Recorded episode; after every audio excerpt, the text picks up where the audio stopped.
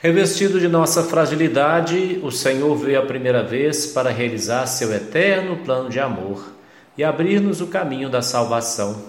Revestido da sua glória, ele virá uma segunda vez para conceder-nos em plenitude os bens que vigilantes esperamos. Agora e em todos os tempos, ele vem ao nosso encontro em cada irmão ou irmã que encontramos, para que o acolhemos na fé e o sirvamos na caridade. Meu irmão, minha irmã, paz e alegria neste tempo novo que celebramos. Eu sou o Padre José dos Passos, da paróquia Nossa Senhora de Montes Claros e São José de Anchieta. E esta meditação é para o dia 23 de dezembro de 2021. Trazendo fartura de vida e de pão. Oh, vem, Senhor,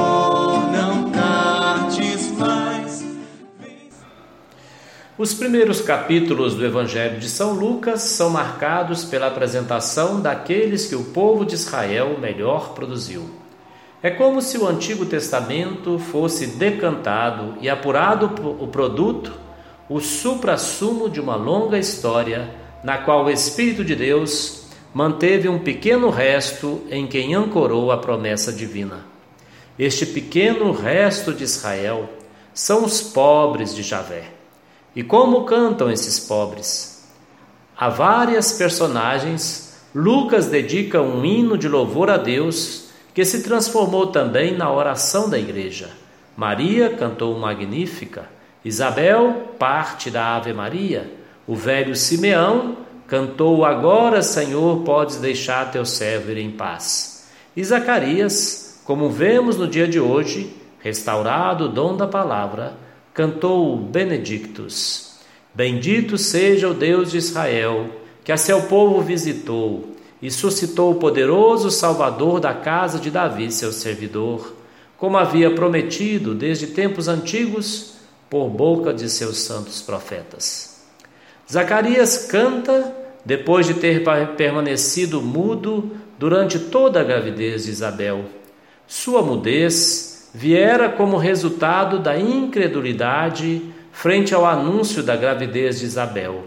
Gabriel, o mensageiro de Deus, entendeu como falta de fé quando Zacarias lhe perguntou: Que garantia me darás da gravidez de Isabel, sendo nós dois já avançados em idade? A garantia era a própria mensagem e o mensageiro. Daí a mudez e a incomunicação, além de castigo, servirão também de sinal. E agora, quando Zacarias confirma por escrito o nome que Isabel já havia dado ao menino, sua língua, sua língua se desgarra e de sacerdote se torna profeta, anunciando as maravilhas de Deus sobre a chegada do Messias e sobre o futuro de seu filho, João Batista. A alegria pelo Messias e a força do Espírito Santo enchem a casa de Zacarias e Isabel.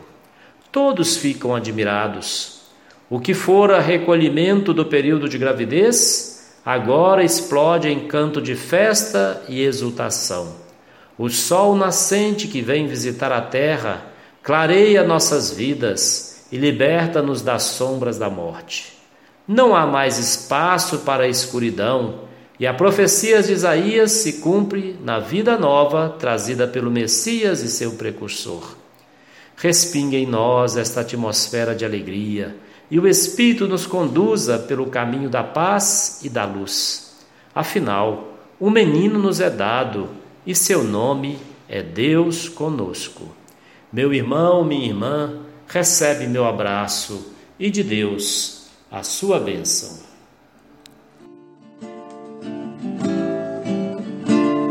Oh,